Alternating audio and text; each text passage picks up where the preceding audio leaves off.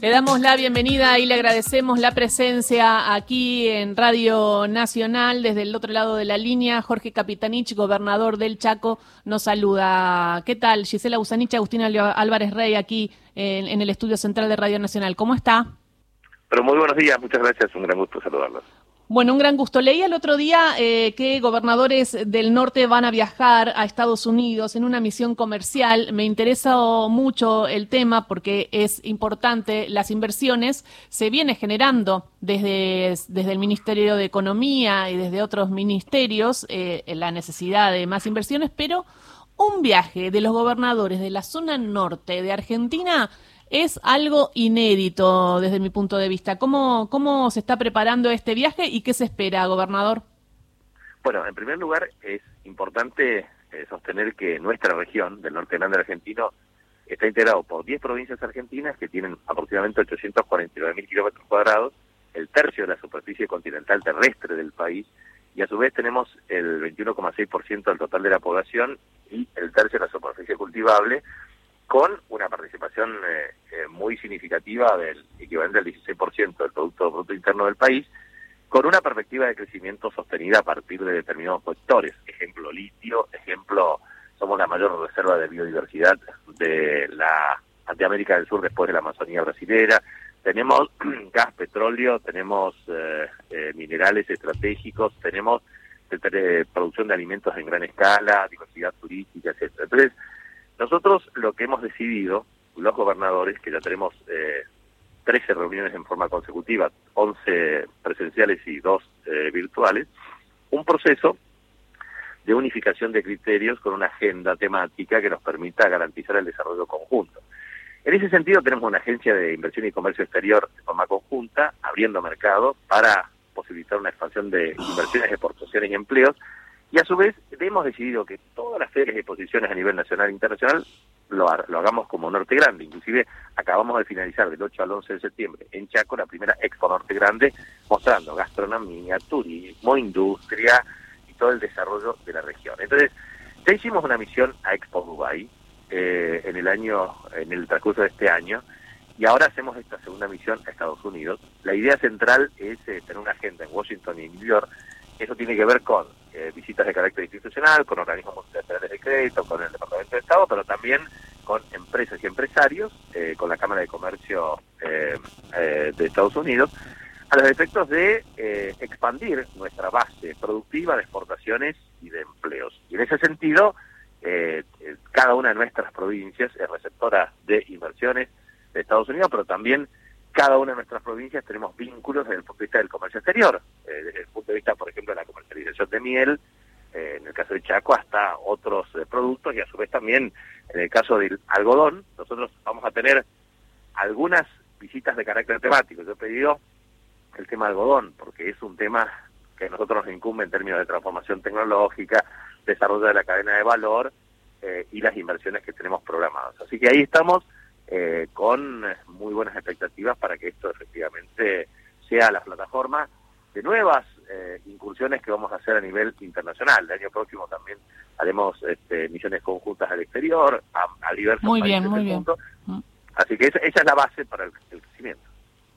Gobernador, ¿cómo le va? Agustín Álvarez Rey lo saluda. Le quería preguntar puntualmente, digo, en, este contexto que vive en Argentina, eh, se saben los primeros lineamientos del presupuesto, eh, ¿Cómo afecta eh, la crisis económica a las provincias y, este presupuesto que viene con una previsión de crecimiento de tan solo el 2%, por lo menos así está planteado en el proyecto que ingresará al Congreso durante el día de hoy, a estas expectativas que tienen ustedes?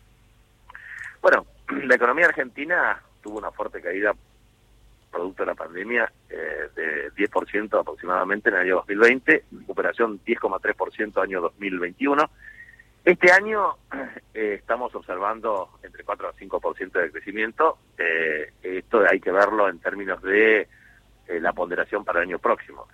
puede ser un piso del 2, 2,2%, puede ser este, una expansión adicional. Eso dependerá de un conjunto de circunstancias, como por ejemplo, primero, una perspectiva para reducir la curva de inflación.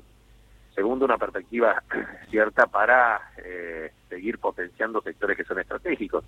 Argentina tiene una enorme oportunidad para seguir produciendo más gas y petróleo, para desarrollar la minería desde litio, oro hasta cobre, citando potasio, citando minerales estratégicos. Tercero, tiene oportunidades claramente en materia de energía solar en el norte, energía eólica en el sur y eh, también todo lo que significa eh, el desarrollo de hidrógeno verde. Hidrógeno, Lo mismo estamos este, con otros productos de alta tecnología, economía de conocimiento, etcétera. Así que la verdad es que nosotros estamos este, orientados en eso. En el caso concreto de las provincias argentinas, nosotros tenemos una situación fiscal que se ha consolidado en el ejercicio 2021 y 2022 con resultado fiscal positivo.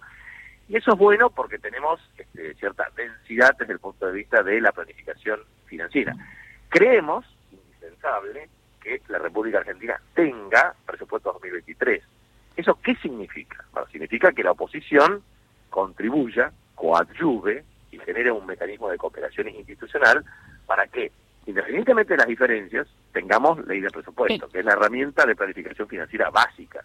A partir del cual nosotros, los gobernadores, integramos la Liga de Gobernadores y estamos expandiendo claramente, cerca de 17, 18 gobernadores, nos hemos puesto de acuerdo en una eh, estrategia para comunicar eh, al jefe de gabinete de ministros en cuestiones que hacen al interés de consensos que son esenciales para nosotros, el déficit previsional y, su financiamiento. Y gobernador, ve, ¿eh?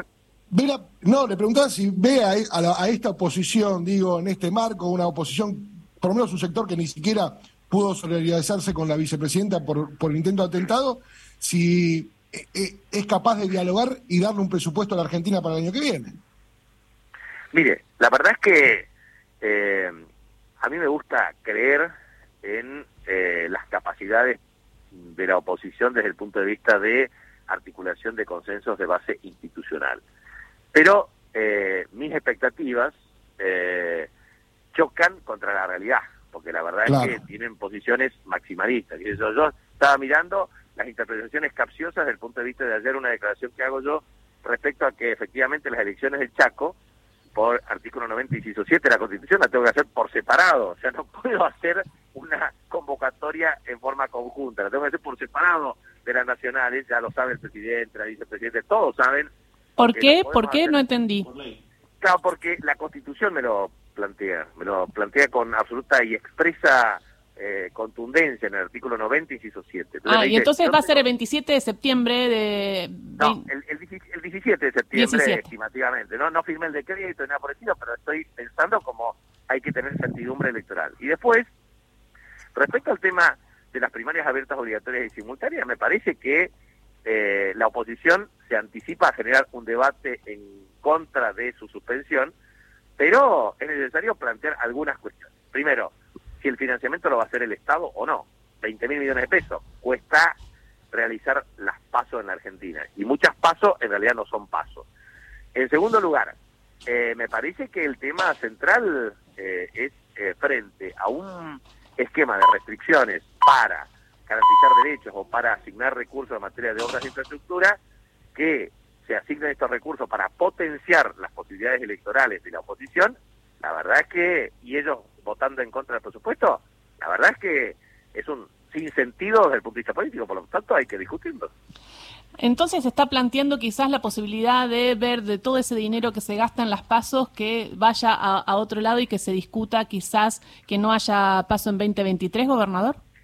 Mire, yo lo que digo es, uno puede tener eh, doble discusión posible. Primero, eh, eh, que el debate de las primarias abiertas obligatorias y simultáneas diga o se hacen a paso o no se hacen. Si, no, o si se hacen, por lo menos que lo financien los partidos políticos. Mm. Interesante propuesta, gobernador, que seguramente va a generar debate político en estos días. Muchísimas gracias por este esta charla con Radio Nacional, como siempre. Bueno, muchísimas gracias. Un abrazo. Abrazo. Eh, Capitanich, gobernador del Chaco, pasó por Ahí Vamos. Eh,